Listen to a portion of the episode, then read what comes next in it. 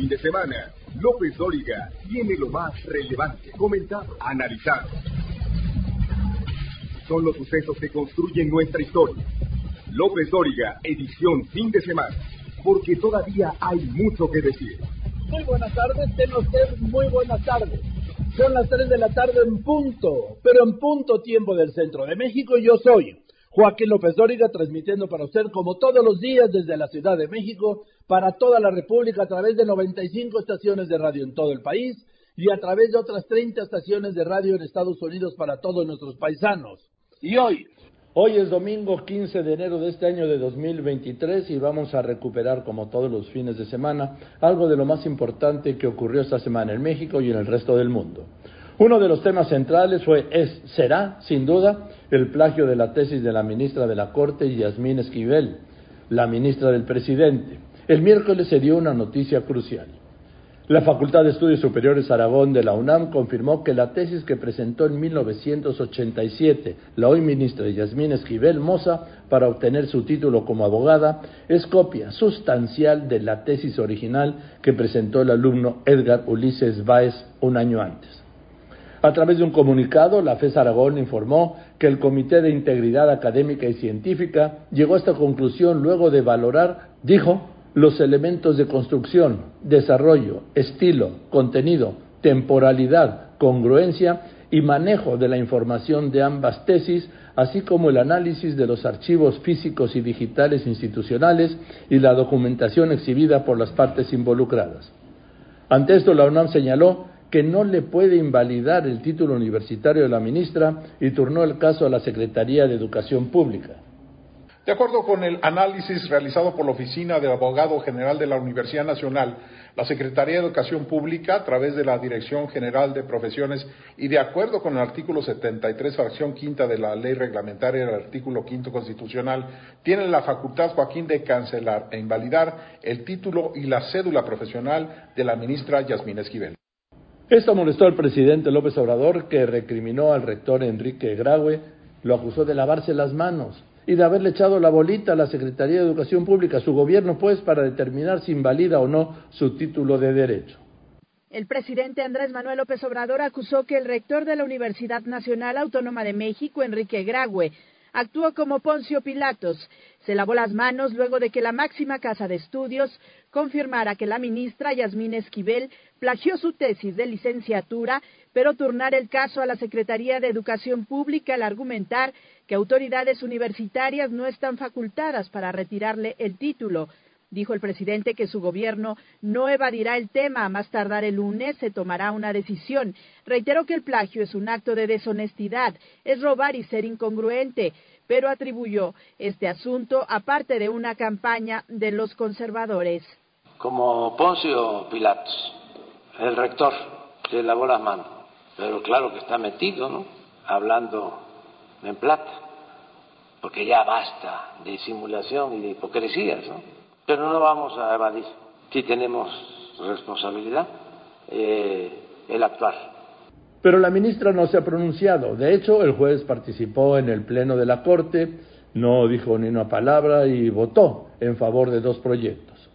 Otro tema fue el de los detenidos por el atentado contra mi querido Ciro Gómez Leiva, de lo que hablé ayer de manera detallada, para el viernes, para el viernes iban 16 detenidos, todos señalados como autores materiales, incluido el gatillero capturado en Michoacán.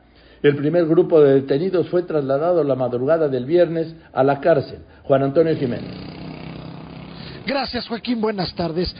En punto de las doce y media del día dio inicio la audiencia inicial en contra de las once personas que habían sido aseguradas el miércoles pasado tras llevar a cabo doce cateos en un par de alcaldías. Todo esto tras continuar con las investigaciones por la agresión que sufriera el periodista Ciro Gómez Leiva en diciembre del año pasado. Te comento que son acusadas estas 11 personas por los delitos de contra la salud y violación a la ley federal de armas de fuego y de fuego y explosivos. En ese sentido, bueno, pues espera que en breve puedan ya ser precisamente se les dé la prisión preventiva para que continúen las investigaciones en su contra porque hay que destacar que estas personas son acusadas por el delito de tentativa de homicidio pero que la Fiscalía los ha ya precisamente consignado, nada más por estos dos delitos, mientras se fortalece la carpeta de investigación que hay en contra de estos seis hombres que fueron trasladados aquí, en donde nos encontramos en el reclusorio norte, y cinco mujeres que se encuentran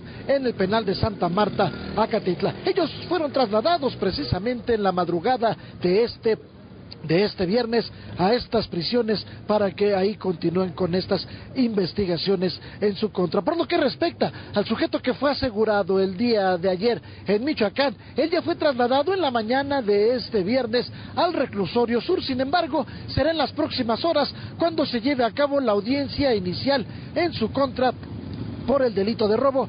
Esto será en lo que son las salas ubicadas en la colonia de los doctores. Por lo pronto, Joaquín, nosotros nos mantenemos al pendiente de lo que pueda ocurrir en esta diligencia que lleva ya poco más de dos, o cerca ya, perdón, de dos horas de haber iniciado y nosotros continuamos al pendiente, Joaquín. Y como lo había adelantado, revivió la alianza Va por México a pesar de que nadie quería alito. De regreso se lo cuento. López Dóriga Digital. Información en tiempo real. LópezDóriga.com.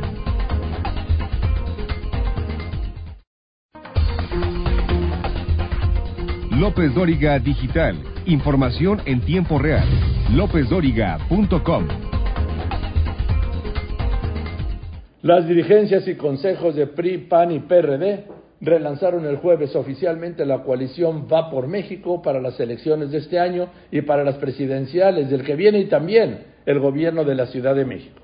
Las dirigencias nacionales del PAN, PRI y PRD limaron asperezas y reconstruyeron la alianza Va por México. Acordaron ir juntos en las elecciones de este y del próximo año. Para los comicios del Estado de México y Coahuila, pactaron que sea el PRI quien postule a los candidatos y en el 2024 para la presidencia de la República y la jefatura de gobierno de la ciudad, que sea el Partido Acción Nacional quien nombre a los aspirantes.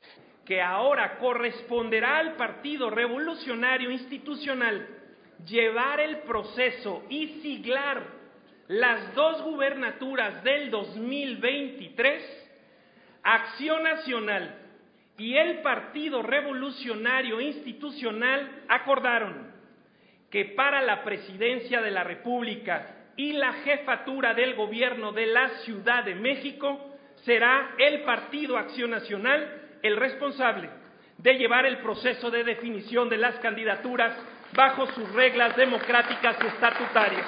Por su parte, Jesús Zambrano, dirigente del PRD, como no tendrá manera de impulsar alguna candidatura, dijo que la selección de los abanderados debe de ser democrática. A nuestro juicio, sería un grave error estratégico que los partidos quisieran asumir la potestad exclusiva de decidir e imponer la candidatura presidencial y las correspondientes a los principales cargos de elección popular. Como si se tratara de una mera repartición de cuotas de poder, sin escuchar las voces y propuestas de la sociedad civil y sus múltiples liderazgos. En tanto, el priista Alejandro Moreno afirmó que los acuerdos alcanzados con los panistas fueron respaldados por su comité ejecutivo, que no fue una decisión unilateral, y criticó a quienes buscan la división dentro del tricolor y de la coalición. Quienes atenten contra la unidad del partido o de nuestra coalición están atentando contra el futuro de nuestro país. Lo están haciendo porque tenemos que cuidar la unidad en los institutos políticos y en la sociedad. Pero también hay que decirlo, quien haga eso, lo único que está haciendo es prestarse al juego de Morena y del gobierno que no quieren que las cosas cambien. Panistas y periodistas confiaron en que el PRI cumpla su palabra y dé seguimiento a todos los acuerdos que se alcanzaron y que no los vuelva a traicionar, tal y como lo hizo cuando votó junto con Morena por la ampliación del plazo para que las Fuerzas Armadas permanezcan realizando labores de seguridad. Con imágenes de Alberto Muñoz Clauis y Israel Aldave, Telefórmula. El diputado panista Santiago Krill, presidente de la Cámara de Diputados, me dijo el mismo jueves que está listo, que está puesto para ser el candidato presidencial de esta alianza y que esta coalición será el polo opositor para este año y el que viene. Muy buenas tardes, Joaquín. Gracias por la invitación. a ver, sí va a durar este acuerdo porque luego ya ves, tiene estado ahí a, a este Alejandro Moreno, que es como la chimoltrufia, como dice una cosa, dice la otra, y cambian de opinión. ¿Por qué? Pues porque está muy claro que los dirigentes de los partidos políticos, Santiago, tienen una, una prioridad, sus intereses personales y políticos. Mira, yo creo que lo importante de esta alianza es que los intereses justamente se conciliaron y se alinearon. ¿Por qué? Porque al PRI le conviene mucho la alianza en el Estado de México y en Coahuila. Inclusive vamos a ir con sus propios candidatos y por supuesto que a México le conviene una alianza opositora que pueda congregar, que pueda sumar eh, las fuerzas sociales y de otros partidos y los ejes que sean los dos partidos históricos eh, del país. Entonces, eh, hay un interés eh, que creo que va a ser más fuerte que cualquier otro incentivo para pues dividir esto que nos ha costado mucho trabajo unir. Pero no solamente esto.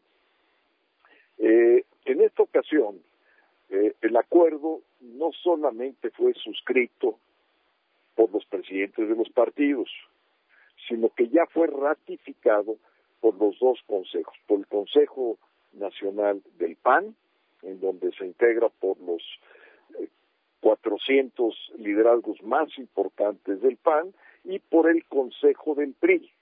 Entonces ya tenemos dos resoluciones de los partidos que avalan los principales liderazgos de cada uno de los partidos. Entonces, este es un acuerdo entre partidos avalado por los consejos de los partidos y en donde claramente eh, el acuerdo es el que tú dices. Es decir, se registran los candidatos del PRI para el EDOMEX y para Coahuila. Y en el caso de la elección presidencial y de la Ciudad de México, el PAN tendrá la mano para hacer el registro del candidato, le decimos siglar, pero en castellano sencillo es registro eh, y establece las reglas el, PAN y podrá eh, invitar eh, a candidatos o precandidatos de otros partidos, inclusive la sociedad civil, dentro de ese proceso. Pero el PAN conduce el proceso, establece las reglas y finalmente el candidato de la alianza para la presidencia de la República tendrá que ser panista. Esto deja fuera, por ejemplo, a quienes han levantado la mano en el PRI, como puede ser eh, Enrique de la Madrid, y que no la ha levantado, pero ahí estuvo hoy presente, que yo creo que sería un gran candidato, José Ángel Gurrías. Mira, eh, si ellos desean participar eh, dentro del proceso que va a organizar el Partido Acción Nacional, bienvenidos. y así lo dijo el día de hoy Marco Cortés. Así fue como lo resolvió el Consejo del PAN y el Consejo del PRI son, digamos, procesos abiertos que pueden inscribirse eh, aspirantes de otros partidos, inclusive de la sociedad civil, bajo las reglas y el diseño del proceso estará a cargo y bajo la responsabilidad del PAN y tendrá que ser un proceso democrático.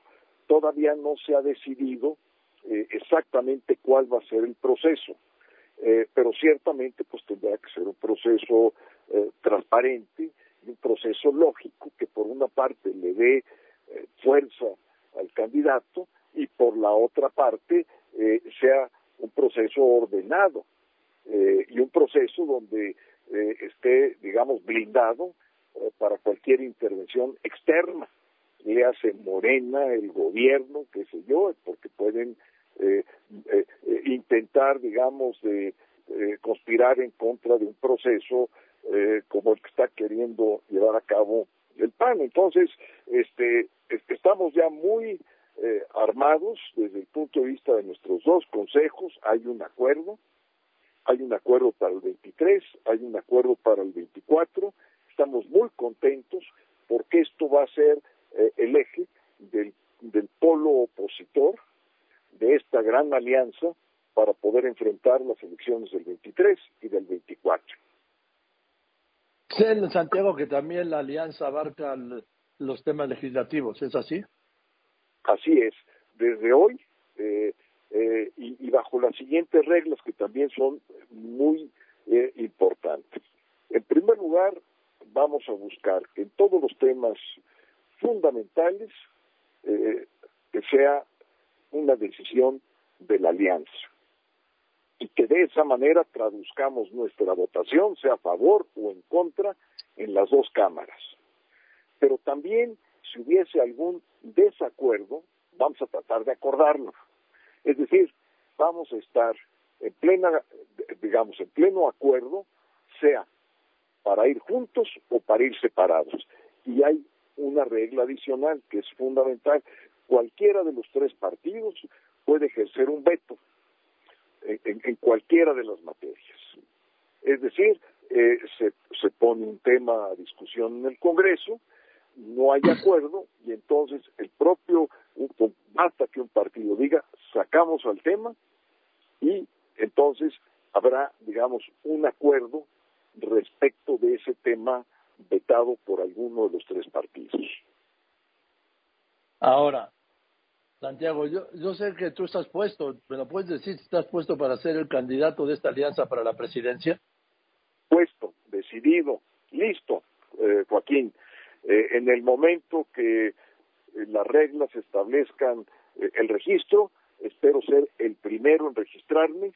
estoy muy entusiasmado, además muy entusiasmado ir como candidato de la Alianza Va por México y muy entusiasmado de ser eh, el primer presidente que instale un gobierno de coalición, de coalición plural, y que además ese gobierno tenga una coalición legislativa. Es algo inédito, nunca ha sucedido en México, es la primera vez en la historia política del país que va a haber un gobierno de coalición que abarque eh, el proceso legislativo que es clarísimo. Hay que reconstruir este país, hay que reunificarlo, eh, hay que reordenar el primer tema que es el tema de la seguridad, hay que reinsentar eh, a México en el mundo, que esa confianza de la comunidad internacional regrese a México y, y realmente pues cambiar el rumbo del país. Entonces estoy muy entusiasmado, muy contento de lo que sucedió el día de hoy, que a mí me ha tocado junto con otros muchos panistas, priistas y periodistas, pues ser constructor, eh, ir poniendo los tabiques de lo que hoy finalmente eh, se, se, se dio a conocer. Tú ya fuiste precandidato en 2005 y no llegas. ¿Se aprende de ser, de querer ser y, y no ser? Sí, mira, se aprende más de las derrotas, Joaquín, es mi experiencia, que de las victorias. Y una derrota puede ser el comienzo de una victoria. Y por otra parte, una victoria puede ser el comienzo de una derrota. Y todos estos años, pues, son años de experiencia. Eh, son años eh, eh, que me han permitido conocer de mucho mejor manera al país, a sus problemas, a las soluciones de esos problemas. Eh, y hay una idea muy clara de lo que yo quiero hacer con un gobierno de coalición. Entonces sí he aprendido de muchos errores que uno va cometiendo en el camino, se tropieza, se cae, pero aquí estoy, este, y estoy muy contento. Eh, de que esto llegue pues en esta etapa de la vida que cuento con salud, con experiencia, con el apoyo de mi familia, es fue lo más difícil Joaquín, este eh, porque no es sencillo entrar a una carrera presidencial eh, con este grado de polarización y sobre todo pues con un gobierno que vea la oposición como enemigo, no como adversario, como enemigos, no sé. Ahora, tienes claro que es que al día de hoy es imposible vencer al candidato o candidata de López Obrador o de Morena y su alianza, ¿no? Pues mira, no, no, no lo tengo, no lo tengo claro y te voy a decir por qué. En la elección federal pasada, que es la del año 2021, eh, cuando por cierto el presidente estaba este, en los 65 puntos de popularidad, la oposición ganó. ¿Por qué lo digo? Porque la oposición, como oposición, obtuvo 23 millones de votos contra 21 de la alianza de Morena. Y si medimos alianzas, las dos alianzas, la alianza va por México y la de Morena, estuvimos a un poco menos de un millón de votos de distancia. Pero, además, eh, digamos, en, en ese cenit, en esa parte, digamos, en esas circunstancias eh, pues más favorables que tenía el presidente de la República, eh, perdió la Ciudad de México, y más que la Ciudad de México, el Valle Metropolitano, y ganamos muchos centros urbanos a lo largo y a lo ancho del país. Pero los votos, los votos federales del 21, ahí están. Entonces, lo que tenemos que hacer es reafirmar ese triunfo que tuvimos con la oposición, agregar a toda la oposición, sumarla eh, y eh, tener los mejores candidatos en los distritos, en las gobernaturas que van a estar en juego y tener ya una fuerza de competitividad para poder ganarle al régimen de López Obrador. Pues vamos a ver, vamos a ver qué pasa. Yo te mando un saludo. Gracias, Santiago, por contestarme. Al contrario, Joaquín, te mando un abrazo con agradecimiento. Perdón. Gracias. Gracias ti, Santiago querido, el presidente de la mesa directiva de la Cámara de Diputados. Y atención con lo que le voy a informar regresando del corte. Hoy entró en vigor una nueva ley que limita al mínimo los espacios para fumar, aunque sean abiertos como playas o estadios. Va a haber. No podemos elegir lo que sucede, pero sí quién nos lo cuente. Joaquín López Dóriga, un asunto de confianza.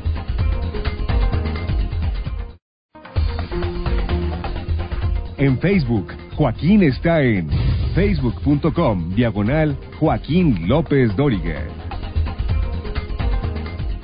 Hoy entró en vigor la Ley General para el Control del Tabaco que contempla ampliar los espacios 100% libres de humo. Así que a partir de hoy queda prohibido fumar en centros de trabajo, en transporte público, en escuelas de todos los niveles, en centros de espectáculos, en hoteles, en estadios, en plazas comerciales. Y sí, también queda prohibido fumar en playas, parques o lugares donde haya niños y adolescentes. Tendrán que estar marcados con la leyenda espacio libre de humo. Además, los restaurantes ya no podrán ofrecer área para fumar ni terrazas. Con esta ley también se cancela toda forma de publicidad, promoción y patrocinio del tabaco, incluida la exhibición directa e indirecta de cigarros en puntos de venta. Ante esto, el sector privado adelantó que viene un tsunami de amparos. ¿Y qué está pasando en el Hospital 20 de Noviembre del ISTE? Hay graves denuncias por imposiciones al contrato colectivo de trabajo de los médicos. De esto hablé con quien fue director, sí, en su momento, del Centro Médico Nacional 20 de noviembre y hoy es representante de los médicos en resistencia, el doctor José Alfredo Merino Ragme, quien llamó al diálogo a las autoridades. ¿Qué está pasando en el 20 de noviembre? Bueno, Joaquín, hay, hay varias cosas. La primera es que a partir del primero de enero llegó un documento en el cual se nos exige un nuevo método de registro de asistencia con unos checadores y una serie de medidas eh, impuestas por el subdirector de personal del ISTE. Y antes de nada quiero aclararte que ninguno de los médicos del ISTE ni del Centro Médico Nacional nos negamos a registrar asistencia. Nos parece que es correcto registrar nuestra asistencia, pero como lo hemos venido haciendo siempre, eh, con la responsabilidad ante todo de atender al paciente y manejados por un convenio que se firmó hace 36 años que establece que lo hagamos en listas de asistencia en nuestras jefaturas de servicio. Ahora, pero esto, ¿cuál es el problema, doctor? Bueno, el problema es que todo este sistema de registros y tal debería de venir aparejado de una homologación de derechos y de prestaciones que tienen todos los demás médicos del sector salud, excepto los del ISTE. Nosotros estamos de acuerdo en, en, caminar de la mano de la autoridad siempre, pero sí pedimos que se nos den las mismas prestaciones, que tengamos la misma categoría de médico, que tienen todos los médicos de todas las demás instituciones que hoy no pasa en nuestra institución. A ver, ¿cuáles son esas condiciones que tienen otras instituciones públicas de medicina y que no tienen ustedes en el 20 de noviembre? Desde los sueldos podemos empezar, Joaquín. Los sueldos del IMSS, los sueldos de Secretaría de Salud son más altos, las horas laborales asistenciales contra las horas académicas son diferentes. Eh, por supuesto, los aguinaldos, por supuesto, el aumento automático de los pagos de incentivos que van en relación al sueldo base y no nada más en relación a los agregados al sueldo que tenemos en los sectores. Sí te podría decir que son varias, son muchas las condiciones en las que el ISTE hoy es inferior en cuanto a prestaciones y salarios a sus médicos. ¿Qué otro conflicto tiene? El conflicto básicamente es ese, Joaquín, y es en el que estamos enfocados. Lo que queremos es que se nos dé la categoría de médicos que tienen todos los demás médicos del sector salud y que después de una pandemia que creo que vivimos todos y que cuando todo el mundo se resguardó y nosotros también queríamos resguardarnos como médicos, nos tocó salir por vocación, salir con toda la responsabilidad que tenía el momento y ahora en vez de, tener un reconocimiento por la ardua labor que hicimos, pues somos un poquito acusados y perseguidos en nuestros ambientes laborales.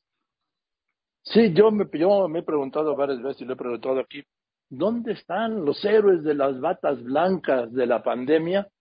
Que pues acabó la pandemia, se acabaron los héroes y volvimos a lo anterior, al trato anterior.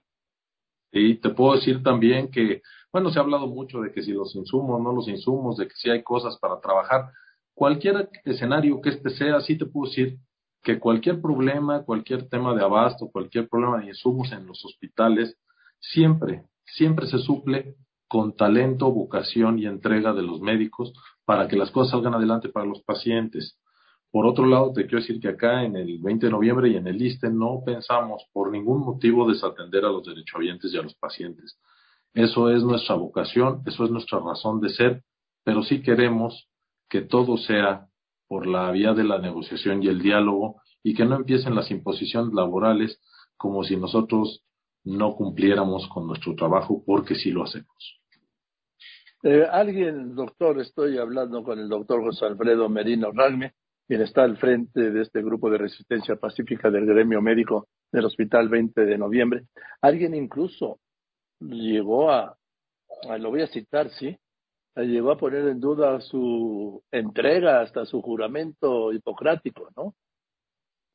Sí, es, triste que pensemos en esto, eh, Joaquín, y sí, sí lo escuchamos todos.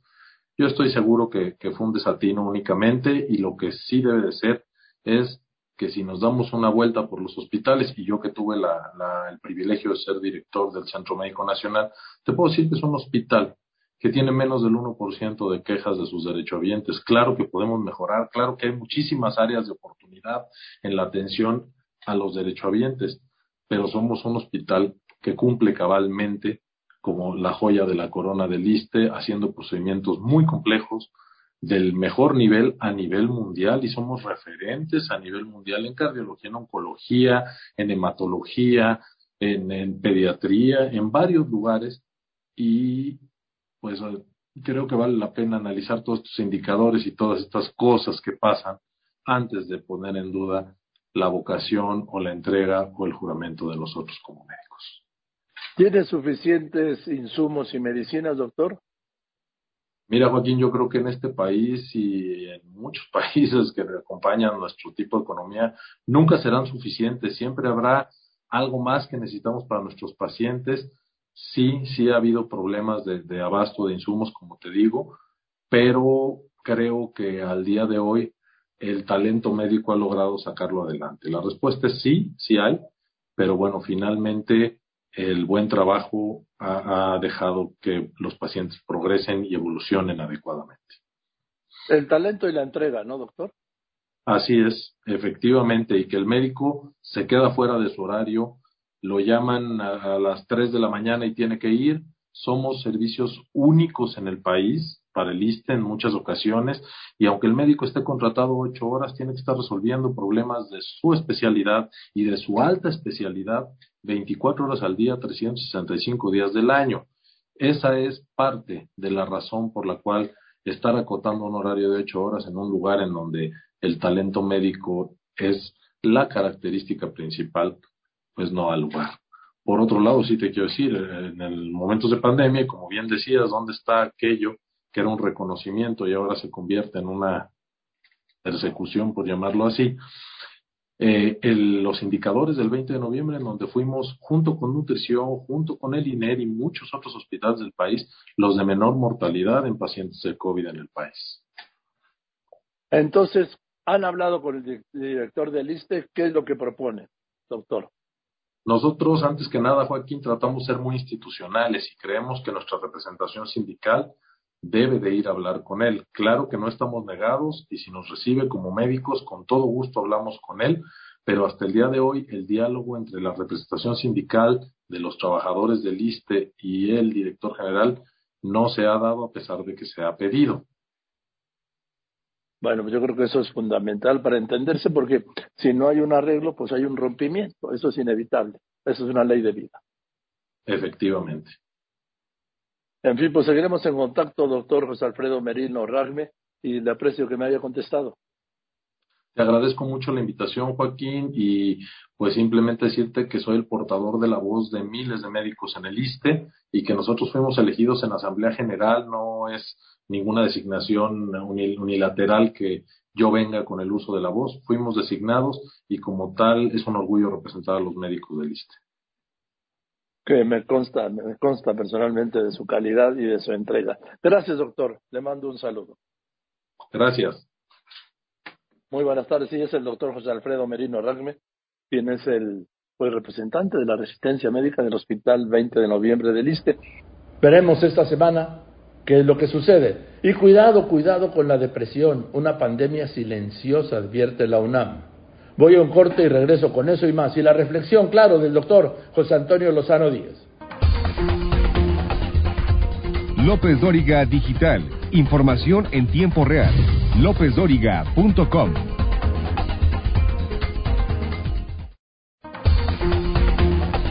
No podemos elegir lo que sucede, pero sí quién nos lo cuente. Joaquín López Dóriga, un asunto de confianza.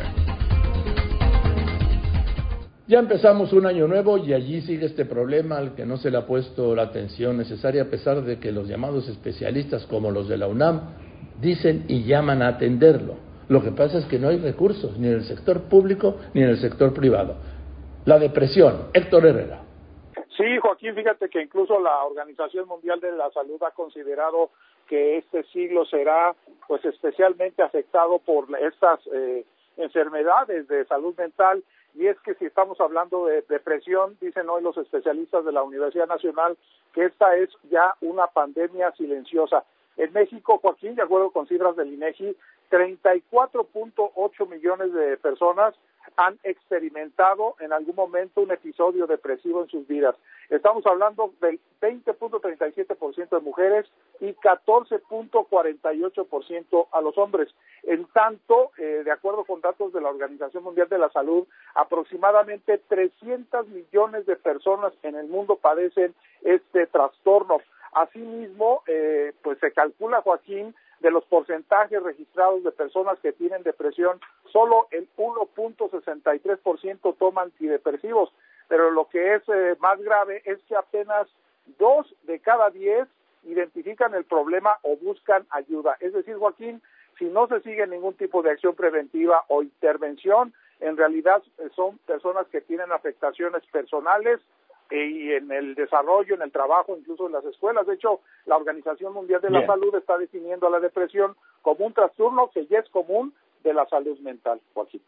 Y le recupero la reflexión semanal del doctor José Antonio Lozano Díez, presidente de la Junta de Gobierno de la Universidad Panamericana y del IPADE el desenfoque de la educación con un diagnóstico demoledor.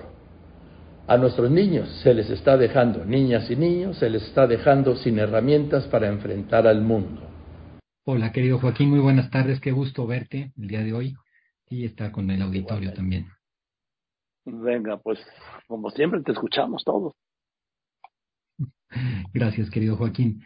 Pues mira, hoy quise traer un tema a la reflexión contigo, con el auditorio, que me parece que es un tema muy propio del tiempo actual. ¿Cómo estamos viendo y enfocando la educación en los sistemas educativos, en los colegios, los padres de familia? En gran medida, Joaquín, estos últimos años eh, hemos estado creando e impulsando la educación bajo dos paradigmas. Un primer paradigma es dar muchas herramientas cognitivas a los jóvenes, a los niños, a los educandos, que aprendan eh, nuevas lenguas, lo que está muy bien, eh, computación, herramientas tecnológicas, lo que está muy bien, que tengan experiencia internacional, los que puedan tenerlo, lo que está sin duda muy bien. Y ahí está un primer paradigma de lo que hemos hecho hoy o como estamos viendo la educación. Y un segundo paradigma es darles una gran libertad de elección desde edades muy tempranas a los niños. Prácticamente dejarles que elijan en una idea de que pueden ellos elegir desde edades muy pequeñitas. Y bueno, Joaquín, yo quisiera sobre estos dos paradigmas, sobre el paradigma de esta educación cognitiva y sobre esta eh, libertad que se les ha dejado a los niños, hacer algunas reflexiones que me parecen muy importantes por el entorno actual y por el futuro, por lo que ellos van a requerir más adelante.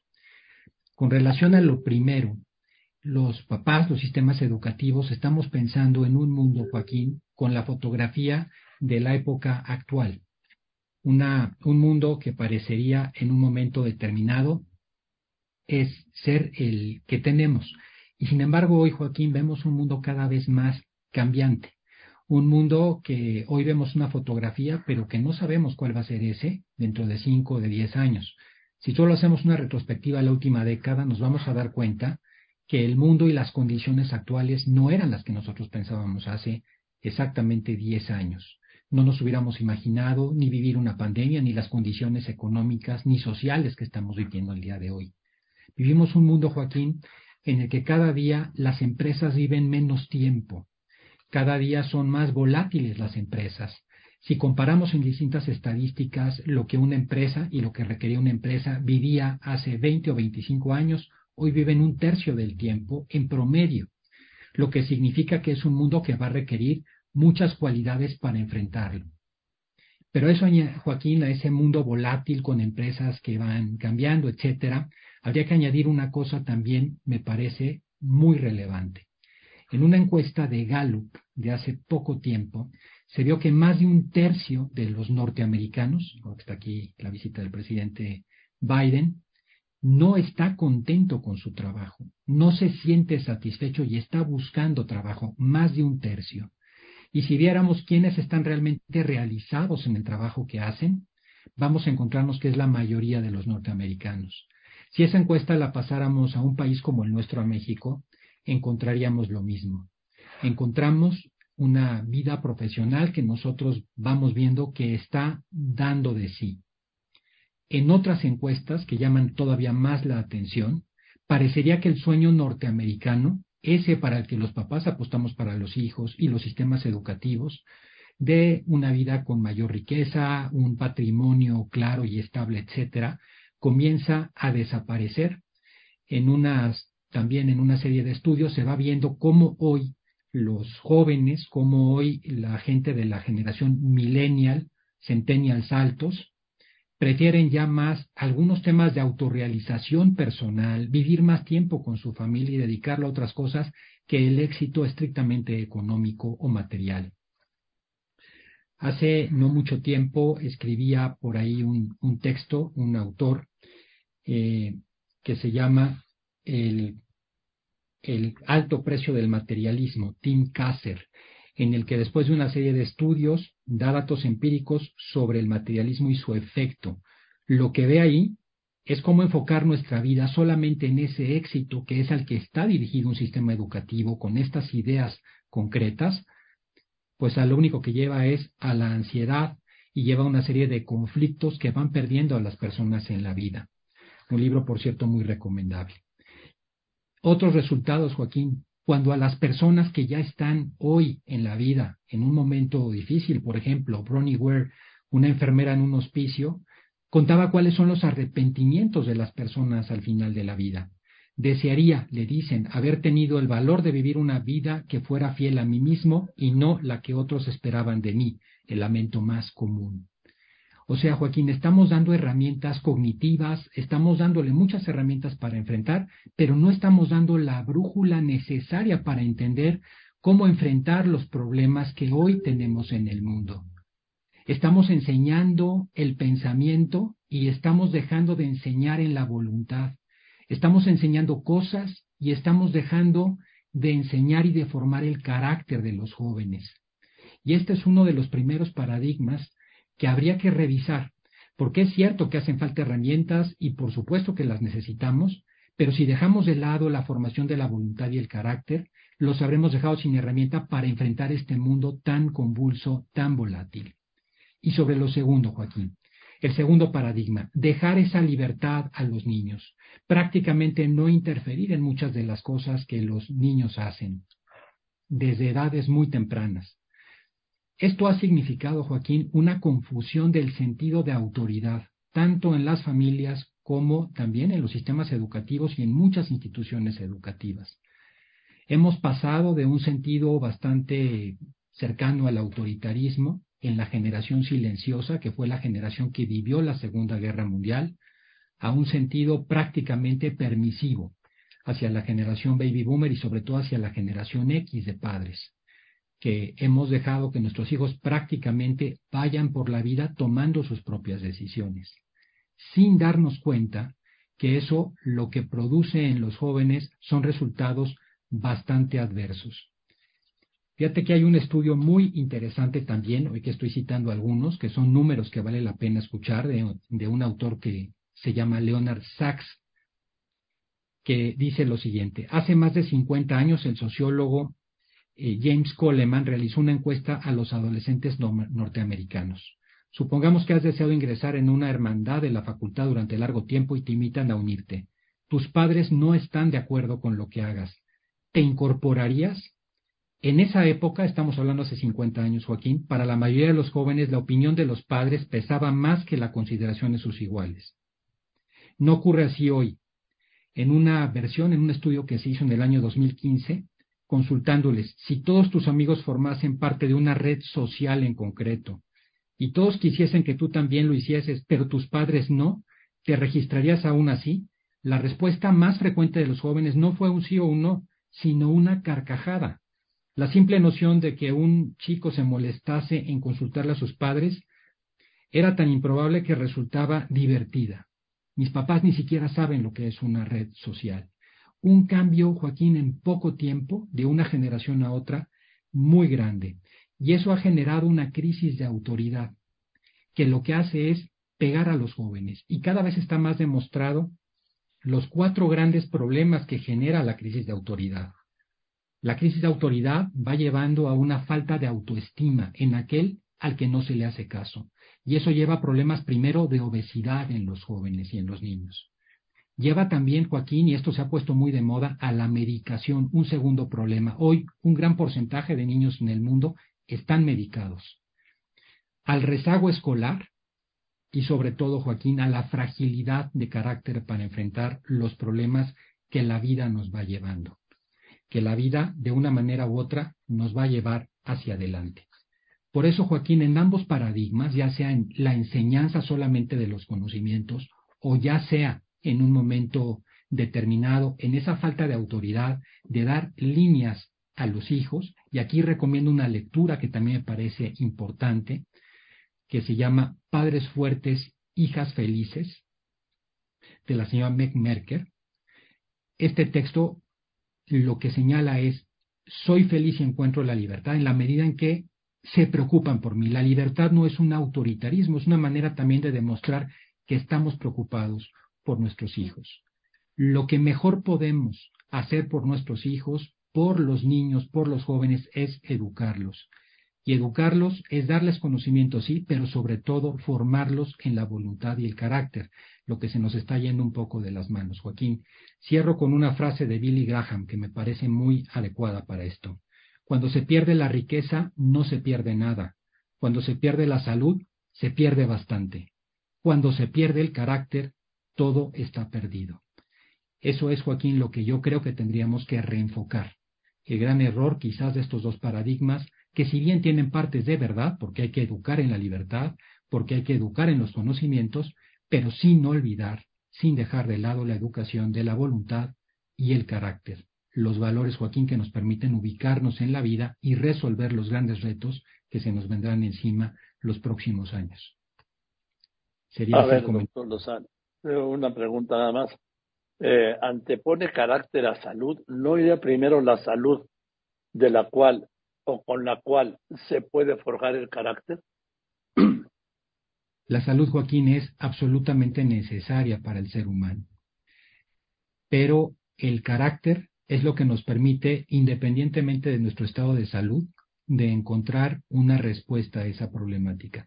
Cuando yo tengo un carácter eh, fuerte, un carácter equilibrado, un carácter que me permite comprender la circunstancia en la que estoy, estoy enfermo, pero lo puedo enfrentar. Claro, muchas veces eso no dependerá solamente de mi voluntad, depende también de las condiciones de salud, por supuesto. Ahora, una persona, Joaquín, que está enferma de salud, puede tomar medicina. La salud es fundamental. Pero esa persona que se siente mal, que tiene gripa, etcétera, sigue siendo esa persona. La persona que ha perdido el carácter, Joaquín, ha perdido la identidad. Es prácticamente lo ha perdido todo. No tiene forma de ni siquiera enfrentar los problemas.